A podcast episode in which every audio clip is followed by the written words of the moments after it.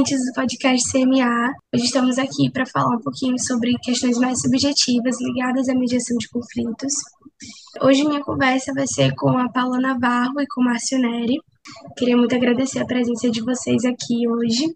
A gente vai conversar sobre perspectivas sistêmicas na mediação. Eu me chamo Luara Santos, sou estudante de psicologia da PUC-Rio e sou atualmente monitora do GMEC. O Márcio Neri é psicanalista, mediador de conflitos, mestre em psicologia clínica da PUC e bacharel em economia. Paula Navarro, psicóloga clínica escolar, mediadora de conflitos, professora convidada pelo IDD da PUC-Rio mestre em psicologia clínica pela PUC-Rio também e bacharel em direito. Queria agradecer muito a presença de vocês aqui para a nossa conversa. Obrigada por nos receber. Oi, Luara. Oi, Paula. Queria primeiro agradecer o convite do CMA. É um prazer estar aqui com vocês hoje. Bom, para come começar um pouquinho né, o, nosso, o nosso papo, é, eu queria que vocês falassem um pouquinho sobre o que são as, as relações sistêmicas. Bom, então, né, assim, acho que antes da gente pensar, né, nas relações, né, é, a gente podia falar um pouco sobre é, como que surgiu, né, esse paradigma sistêmico para pensar as relações, né, não só as relações, mas os fenômenos de forma geral, né. Eu acho que a gente, quando olha para a ciência, a gente está muito acostumado a falar do paradigma cartesiano, né, acho que a gente cresceu aí com essa educação e pensando é, o mundo de uma forma muito cartesiana, que, que enfim, traz uma coisa mais de, de simplificar, né? Ele busca olhar com mais objetividade, né? Se a gente olhar, por exemplo, para um relógio, ele vai olhar para as pecinhas, né, que fazem o relógio funcionar. É, e quando vem assim o paradigma sistêmico, ele, ele traz uma mudança da forma de observar, né? Em vez de olhar só as partes, olhar a parte mais da simplicidade, enfim, ou, ou, como um médico que vai olhar, vai se especificar em uma parte do corpo, cada vez buscar uma coisa mais específica, é, o olhar sistêmico ele procura olhar para uma coisa contextualizada, né? Ele busca olhar de uma forma mais abrangente, mais complexa. Tá?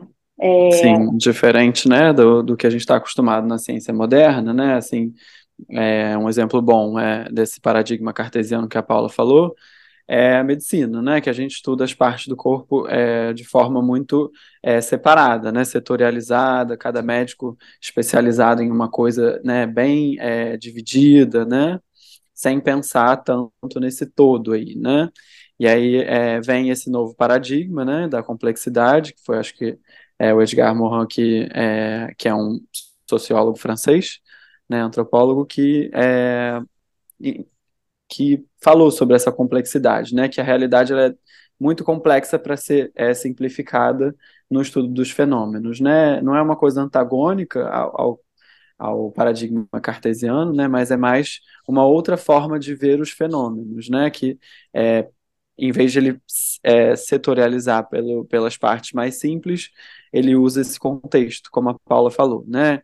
Todas as influências que esse é, fenômeno vai receber é, de dentro e de fora, né, para poder é, olhar para a realidade, né, de uma forma mais completa e abrangente. É, e, e, a partir então desse olhar sistêmico, a gente vai entender, como você perguntou sobre as relações, né, toda relação é sistêmica a partir desse paradigma, porque é, todos estamos inseridos num sistema e, e você pode olhar para subsistemas, sistemas menores, e você ir ampliando isso, né? Então, você pode olhar para uma família nuclear, ou você pode olhar para essa família nuclear, talvez, né?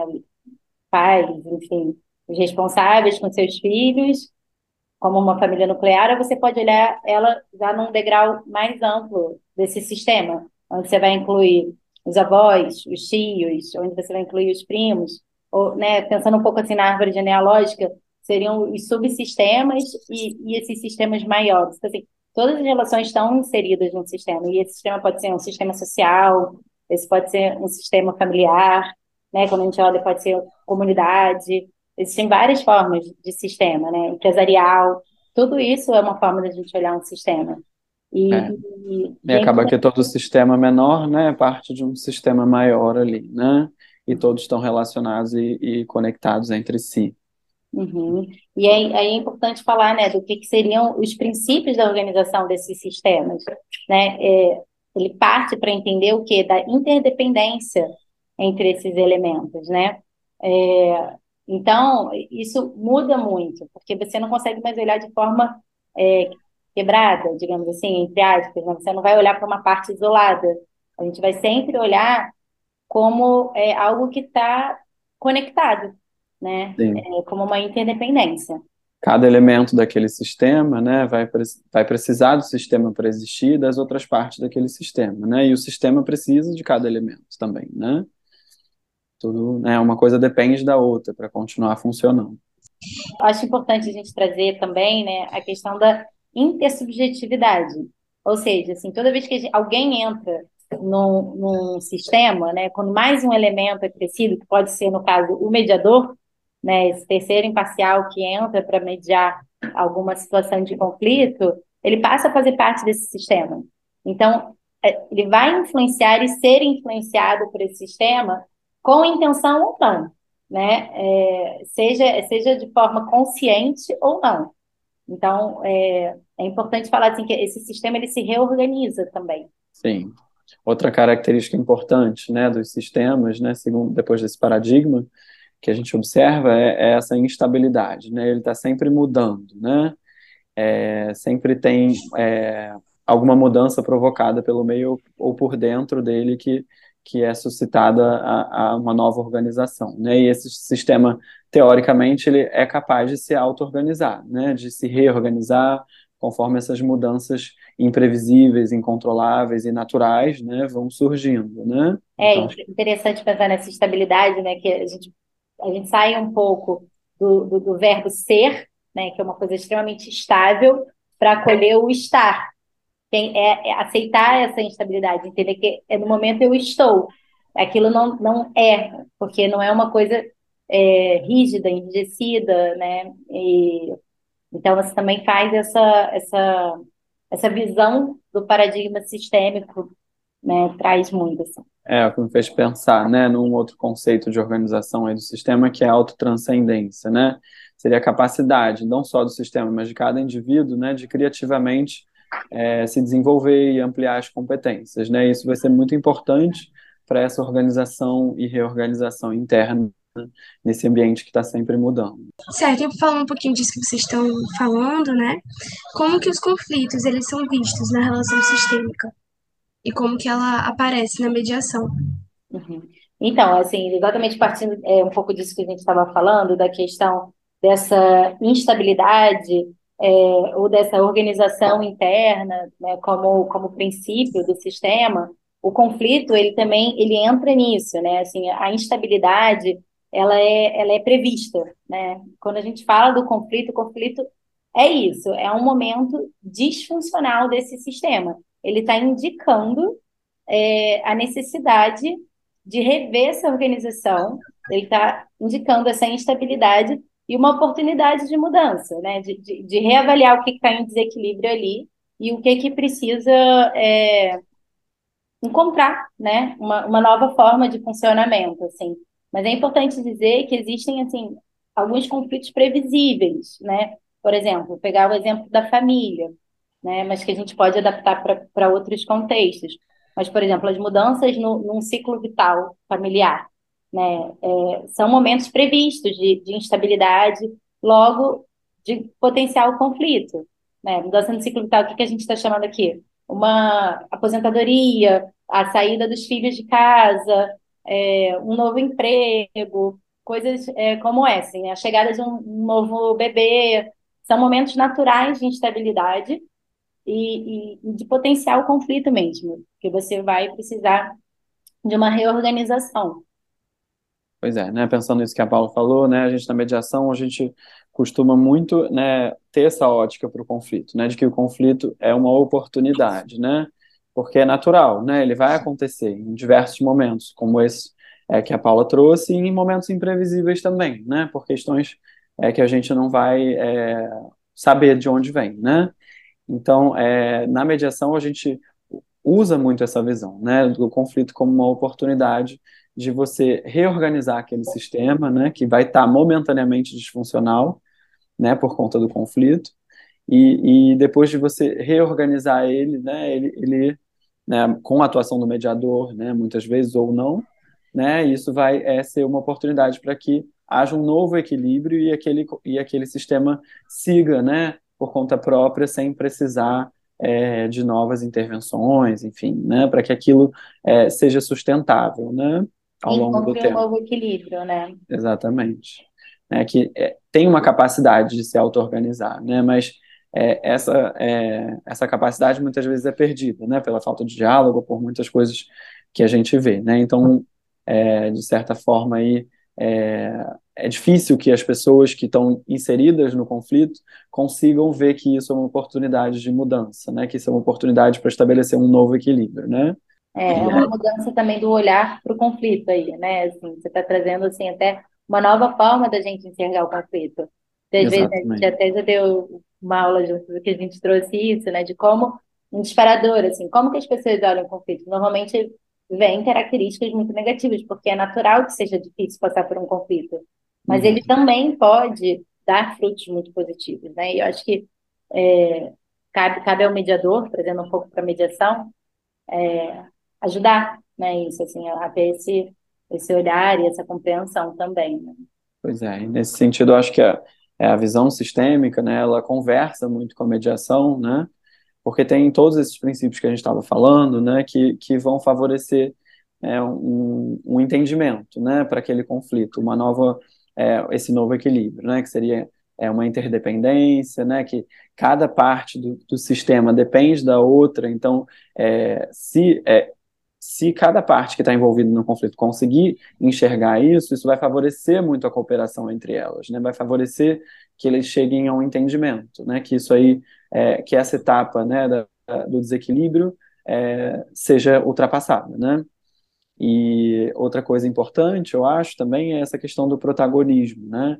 Quando é, a pessoa consegue se ver como parte do sistema e que aquele sistema não funciona sem ela, ela consegue também ver a, parcela de responsabilidade que ela vai ter naquele sistema. Como que ela vai poder atuar ativamente, né? Para fazer que aquela relação se transforme, para fazer com que aquele conflito é, seja um ponto de mudança e não um ponto final daquele sistema, né?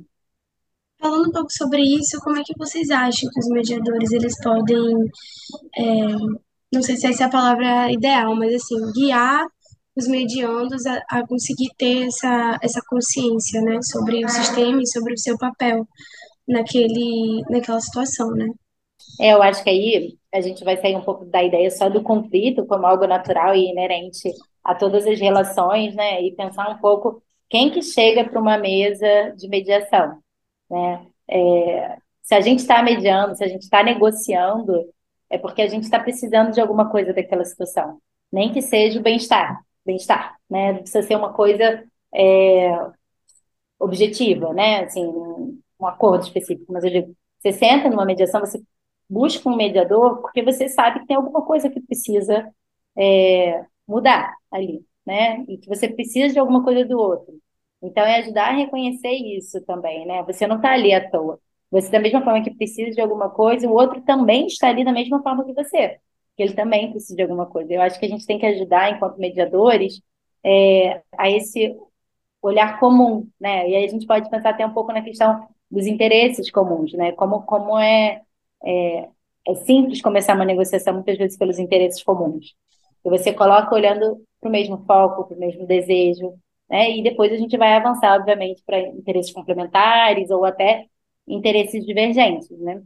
Mas facilita, né? Porque você lembra para aquelas partes daquele sistema que elas já tiveram, que elas têm coisas em comum ainda, né? Que elas podem trabalhar primeiro essas coisas que são convergentes, né? Como a Paula estava falando, e depois é, irem para as coisas que, que trouxeram mais, né? Divergência, né? Uhum. É uma ótima, é um ótimo começo, assim. Muitas vezes dá muito resultado, né? E acho que outra coisa importante, assim, que eu penso sobre né, a atuação do mediador simplesmente assim, como a gente estava falando, quando você pensa em sistema, né, automaticamente vem é, essa ideia de que há o sistema principal ali, talvez envolvido na questão que foi trazida da mediação, e vão haver esse, vão, é, e vai haver também esses sistemas é, pendulares ou né, tangenciais, que são os subsistemas, né, que vão influenciar é, altamente as decisões que vão ser tomadas ali. Né? Eles vão para mediação e aí depois eles voltam para casa. Aí eles interagem com esses outros subsistemas e aí é, são questionadas coisas, são questionadas decisões, né? Então é muito importante que, que, o, que o mediador consiga identificar quais são esses subsistemas, né, que em mediação a gente chama de rede de pertinência, que estão influenciando as partes que estão ali para decidir, né? Dá, Outra posso co... dar um exemplo, Márcio? Assim, eu acho que eu fiz uma, uma mediação que isso ficou bem nítido e eu acho que é fácil de entender, né? A gente estava falando sobre é, convívio e pernoite de, de, uma criança. Então, a mesa de mediação, a gente tinha os pais dessa criança, né? E a gente percebia que, por mais que a gente avançasse ao longo de uma sessão, é, a mãe, quando voltava para casa, ela morava com o avô da criança, né? Com seu pai. E a gente viu quanto essa figura paterna, em relação à mãe, era muito forte e, e, e seria impossível que o nosso diálogo acontecesse sem a inclusão dessa figura. ele precisava também se sentir ouvido, ele precisava também fazer as colocações dele, porque senão ele fazia só para ela e ela não estava pronta ali para, né, eu acho que colocar tudo da, da mesma forma como a gente pode colocar numa mediação. E a gente vê que quando voltava para a sessão seguinte, parecia que a gente tinha, né, é, pega o entrave ali de alguma forma. Então a gente trouxe esse avô também para a mediação, né? Para que ele pudesse ser ouvido, para que ele pudesse fazer parte, colocar. Por mais que a gente soubesse que oficialmente, digamos assim, juridicamente, o poder decisório da questão estava é, ali com aqueles pais responsáveis, a gente sabia que, de fato, tinha um poder decisório que era compartilhado com essa rede de pertinência, né? Com esse avô com esse sistema mais amplo. A gente não tinha como falar só desse sistema nuclear, é, pais e filho, né? A gente precisava olhar para o sistema um pouco mais amplo. Tá? Então, assim, dando um exemplo disso, mas isso às vezes vale também, por exemplo, quando a gente desenha um acordo que a gente está contando com uma pessoa, uma terceira pessoa. Né? A gente precisa incluir essa pessoa. Como que eu posso acordar alguma coisa aqui na mediação que eu dependo da atitude de outro, se esse outro não tiver nesse compromisso, como que eu garanto o meu compromisso? Então, isso também é uma outra forma de olhar para a rede de pertinência, né? E pode ser tanto na decisão, como pode ser na efetivação do que está se pensando, né? Uhum. Só para complementar. É, né? O mediador poder identificar ali, né? Quais são aquelas partes que estão é, atuando na mediação que vão ser capazes de formar opinião, né, de decidir ou de concretizar a decisão, como a Paula estava falando. Né? E aí acho que é um pouco isso, né? E outra coisa que eu acho que é importante a gente destacar é que o olhar sistêmico na mediação ele também vai ajudar a gente é, o que, que a gente pode usar, né? Assim, pensar ali qual momento que aquele sistema está vivendo, né? Qual momento é, a gente da psicologia gosta de falar em ciclo vital, né? Assim, é, mas a gente pode pensar o ciclo vital para a família, né? O ciclo vital é, para uma empresa, né? Por exemplo, se aquela empresa está sendo formada agora, né? Se ela está tendo algum tipo de é, fusão com outra empresa, se ela está tendo algum tipo de, é, de, de solução, o sócio está saindo ou não, né? O que que a gente vai identificar que naquele momento está sendo é, o desequilíbrio do sistema para a gente poder trabalhar em cima, né, e entender para qual, para qual próximo etapa, qual é a próxima etapa que aquele que aquele ciclo vital daquele sistema vai viver, né, e o que que as pessoas querem fazer nessa na próxima etapa, né? Então acho que o mediador também pode é, ajudar muito a identificar esse momento, né? Que muitas vezes as pessoas chegam né, muito balançadas ali pela questão e não conseguem nem entender o momento direito que elas estão vivendo, né? Então acho que é muito importante prestar atenção a isso também. É, e, e, nisso entra essas características dos relacionamentos, né? Porque quando a gente olha para o sistema, existem várias relações ali. E é importante a gente entender quais são os mecanismos dessas relações para a gente ajudar. Porque pode ser que tenham elementos ali extremamente flexíveis, enquanto pode ter outros enrijecidos, né? É, alguém com uma tendência muito grande a ceder e o outro uma tendência muito grande a se impor. é, entender mesmo, assim, e isso pode não só ser uma tendência individual, como pode ser um padrão de comportamento daquela relação, não só daquela pessoa, né? É, entender as hierarquias, entender que, quais são os jogos de poder que estão envolvidos ali, é, em virtude do quê? É, é um aspecto cultural, enfim, também tem, a gente tem que observar essa estrutura dos relacionamentos, né? Que é a estrutura do sistema que a gente está observando. Pois é, né? Às vezes essa forma do sistema se relacionar, né? É uma forma que não está funcionando mais, né? Que ficou enrijecida ali e que precisa de alguma ajuda ali para destravar, né? Para reequilibrar. Aquelas pessoas vão, né? Mudaram, né? Alguma, houve uma separação, houve uma morte, né? Então essas relações sofreram transformações, né? E as pessoas ainda estão enrijecidas em padrões de comportamento que eram, né? Da, da originário ali daquela relação anterior, né? E elas vão precisar entender como transformar, né? É, a forma de interagir para poder é, equilibrar novamente é, aquele sistema, né? E a relação entre elas. Uhum. Não, e sem contar que é muito natural que nesse momento de desequilíbrio, nesse momento disfuncional do sistema, que a gente comece a, a, a selecionar nessas narrativas uma coisa é, talvez a palavra não seja tendenciosa, mas a gente começa a selecionar é, o que não está funcionando, porque é o que a gente está vivendo na hora, né? Então, o mediador pode ajudar muito nisso, a resgatar coisas positivas, porque que esse, que que esse, como que esse sistema, sistema sobreviveu até ali, né? Como que esse sistema se organizou até ali? O que que trouxe de positivo é, até ali? Deixou de funcionar, mas ele está vivo até ali. Que que ele precisa, né? É, se reacomodar, se reorganizar.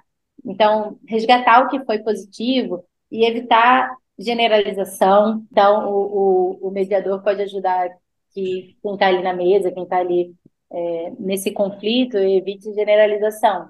Né? Por mais que a gente saiba que existe uma, uma história desse sistema e, e, e muitas vezes padrões de comportamento e tudo mais, é importante que a gente fale do que está acontecendo no fato, né? Evitando essa generalização. Por exemplo, se a gente estiver falando de alguém que, que se atrasou, tudo bem, houve um atraso, essa pessoa não se torna atrasada por causa disso, né? É, vamos, vamos tentar tratar. E aí, qual é a necessidade que está desatendida quando eu falo sobre um atraso? Né? Ah, poxa, a pontualidade, que prejuízo eu tive com o fato de não ter sido pontual? O que, que eu fiquei desatendida na hora que o outro não foi pontual? Como que eu posso resgatar isso, né? Então, sair do fato, pô, a pessoa é atrasada, né? Evitar essa, essa generalização. Ou fazer também, às vezes, inferências, inferências que são arbitrárias, né? Porque é, elas vêm do sentimento, elas vêm do que está sendo vivenciado naquele momento da relação, né? É, desse, desse momento disfuncional do sistema. Então, alguma coisa acontece e a gente já faz uma suposição e toma aquilo como uma verdade. É, uma ligação que não é atendida, a gente automaticamente já se sente ignorado. A gente não, não para para pensar que talvez, será que uma bateria acabou? Ou será que ele, nesse momento, né, está numa reunião? Enfim, é, a gente vai fazendo inferências de acordo, obviamente, com o que está sendo sentido. E, e, e, cabe a esse mediador, cabe a esse terceiro, tentar desconstruir isso, né? Abrir um pouco esse leque, abrir essas possibilidades que não caiam nem nessas inferências arbitrárias e nem nas generalizações. Né? Sim, exatamente, uma nova forma de pensar. E é muito interessante por essa forma, é, essa última fala da Paula, né? A gente reparar que a mediação ela tá, ela tá completamente inserida nesse paradigma sistêmico, né? Assim, a questão, né, do atraso que ela deu de exemplo, né? Exatamente o que a gente estava falando no começo, né? Que é o ser e o estar no, no paradigma sistêmico, né? A pessoa não é atrasada, ela está atrasada, né? Mas aí acaba havendo uma generalização, né? As pessoas já vão fazendo inferências sobre a outra, sobre como ela vai se comportar, e isso vai minando aquela relação, né? Vai minando é, aquela relação pontual e às vezes, né? É, reverberando no sistema por, por vários e vários né, graus de separação, né? É, e como que vocês acham assim que a mediação ela pode se beneficiar dessa ótica sistêmica? Vocês já falaram um pouquinho disso, mas se puderem é, eu, um acho pouco. que é questão de foco, né? Eu acho que a gente, olhando para todo esse conhecimento sistêmico, assim, é questão do foco, assim. É, claro, a gente sabe que a mediação, é, as pessoas estão lá buscando, claro, o ideal dos mundos chegar num acordo, né? Mas a partir do momento que a gente pega o foco no sistema, o foco nessas relações, a gente pode também olhar é, como uma, uma mediação bem sucedida a partir do paradigma sistêmico, não necessariamente chegar a um acordo, mas eu poder conhecer é, os interesses reais, assim, de, sem essas contaminações, né? A gente compreender os meus próprios interesses e o do outro, né? A gente ser capaz de, de se comunicar de forma clara, né?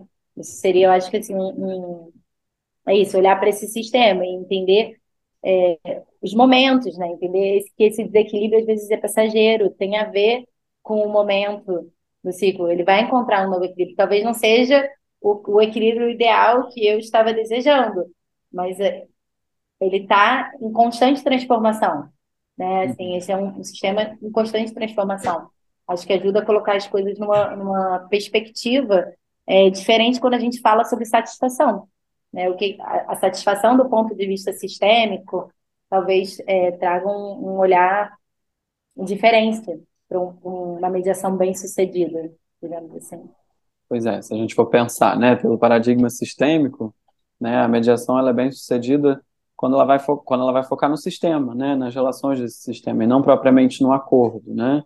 Se você foca no sistema e nas relações, esses acordos vão ser mais sustentáveis, né? Porque você está olhando para a complexidade daquele contexto todo. Então tem mais chances, como o Paulo falou agora, de você manter, né, aqueles compromissos que foram estabelecidos na, na, na mediação, né? Mas é, se a gente for entrar, né, em pormenores, acho que é, são muitos benefícios, né, do paradigma sistema, sistêmico para mediação, né? Que assim, se você entende que é, todo mundo depende um do outro ali, né? Você passa a ter que entender, né? Qual é o real interesse de cada um ali, né? A compreender aquele interesse, de onde vem, né? Por que que surgiu, aonde foi que a gente deixou de se comunicar, né? Então você restabelecer essa comunicação clara sobre a meta de cada um, né? Acho que é, são coisas que, que vão vir, né? Da ótica sistêmica aí. É, e pegando um pouco a questão da, da autotransferência que você falou lá atrás, né, é, Márcio?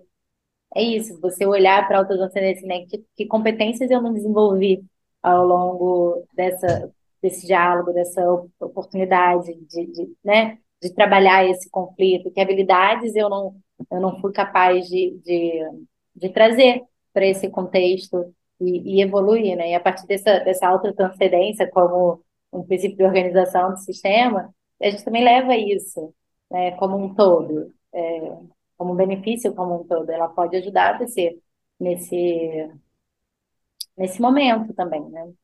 Pois é, né, isso passa por essa autorresponsabilização, né, que a gente estava falando, né, da pessoa se entender como é, né, protagonista ali daquele sistema, daquela relação, né, para que ela também é, consiga entender qual a parcela de responsabilidade dela, né? Tanto para chegar onde chegou, quanto para sair daquele, daquele momento de desequilíbrio, né? É, literalmente entender, né, que para você satisfazer o interesse, né, de um, você vai ter que satisfazer o interesse do outro também, né? Senão é, a negociação não vai andar, né? E aí eu acho que pensando assim nessas é, nesses benefícios ou nessas nesses lugares que, que a, a teoria sistêmica entra aí na, é, na mediação, né, é muito importante é, que a gente pense que o sucesso de uma intervenção do mediador né, não vai ser muito pelo, pelo número de acordos que ele vai fazer, né, ou é, pela especificidade dos acordos, mas muito mais na transformação que aquele sistema vai receber com aquela, é, com aquela interação né, do mediador como que aquele sistema vai é, se reorganizar, né? Como que o mediador afetou aquela relação e às vezes vai ser afetado também por ela, né? Porque também é parte do sistema e, e, e transformando, né? A qualidade com que essas partes do sistema vão vão interagir é, dali em diante, né? Que provavelmente foi uma coisa que se perdeu aí ao longo do tempo, né? Certo, gente, é isso. Era mais isso mesmo que eu queria perguntar para vocês. Eu queria deixar aberto agora, se tiver mais alguma coisa que vocês queiram é, falar, completar, se ficou faltando alguma coisa. Uhum. Então, Luana, não sei se você percebeu aí pela nossa conversa, Mas, assim, depois que a gente começa a olhar as coisas pelo, pelo é, paradigma sistêmico, né, é difícil voltar atrás, né? Foi até um desafio a gente falar sobre isso, porque parece é, que são coisas já tão consolidadas, né? Mas a gente ainda tem muito essa cultura, né? De, de, de compartimentalização, de separação, dos meus interesses são os meus interesses, os seus são os seus, né? Então, é, quando você faz esse convite para olhar as coisas por um paradigma sistêmico, as coisas começam a mudar, né? Assim, se a gente for até falar sobre indicações bibliográficas ou indicações de filmes, todos os filmes que a gente começar a ver depois de pensar mais por essa ótica vão ter exemplos disso, né? Vão ter é, exemplos desse tipo de interação. Notícia, né? Você já vai ler pensando no sistema, né? Me ocorreu agora, por exemplo, uma coisa recente que é esse caso aí, né? Da, da é, das lojas americanas, né, que houve uma, um erro na contabilidade, né? Por quanto tempo, por quanto tempo esse sistema funcionou assim, né, com esse ruído de comunicação, passando de um diretor para outro, né? E, e, o quanto isso está afetando todo, todos os, os, outros sistemas, os subsistemas, os sistemas relacionados, né? É, enquanto é, essa descoberta foi feita, né? Os acionistas, né? O, o, os próprios trabalhadores da firma, né? é, a loja online, que ela acaba recebendo também, né? É, muitos lojistas que vendem na loja online né, estão parando de vender, e aí ela deixa de ganhar e aquele sistema vai se empobrecendo, se empobrecendo, né? Então, quanto tempo você deixa de olhar para esse desequilíbrio, né? Esse desequilíbrio vai afetando mais e mais camadas, né? Mais e mais subsistemas, outros sistemas e um grande sistema, como que é o que está acontecendo nesse caso agora, né? Sim, é realmente uma chavinha que vira e você começa a ver tudo de, de outra maneira mesmo, né? É, pois é, é, assim, até a gente estava falando aí sobre filmes, né, que a gente assistiu, né? enfim, se você pensar é, a própria série do Game of Thrones, né, que é uma série de livros também, né, a quantidade de sistemas que tem ali representados, as famílias, as casas, né, um e outro brigando por poder sem considerar o outro, né? Só quando há uma certa vontade, né, que todos aqueles sistemas estejam ali é, representados ou em consonância, né, que aquilo deixa de ser uma guerra, de fato, né? E aí começa de novo a um período de paz, né? É, e quando você olha para o contexto, né, Márcio? Porque quando você vai descobrindo esses contextos, você vai se aprofundando nesses sistemas e você vai contextualizando o pleito de cada um que está se considerando com direito àquele trono, você vai, vai tendo que olhar para essa história e pra, como esse, esse porque são subsistemas, né? Tem o rei do norte, o rei do. Enfim, e, e cada um tem o seu pleito, tem o seu contexto para poder pensar o que pensa, né? E aí, enfim, só no final que eles chegam naquela possibilidade do diálogo, enfim, aí entra na parte da fantasia. pois é, né? E na fantasia e na vida real também, né? Todas essas dinastias, né? Essas coisas que vivem muito isso, né? Que tem essa coisa do sistema, quem vai ocupar aquele novo lugar, né? Aí, a gente está falando de um filme, né? De uma coisa fictícia, de uma série, mas que acontece, né? Na vida real aí, Sim. né? Eu acho que já fica de indicação aí, né? Para quem quiser assistir já com, outro, com outra visão. Né? Acho que vai ser bem interessante para complementar. Pois é, se é que tem alguém que ainda não viu, né? É. que possa ver também de novo com essa ótica. Rever, né? exatamente. Exatamente.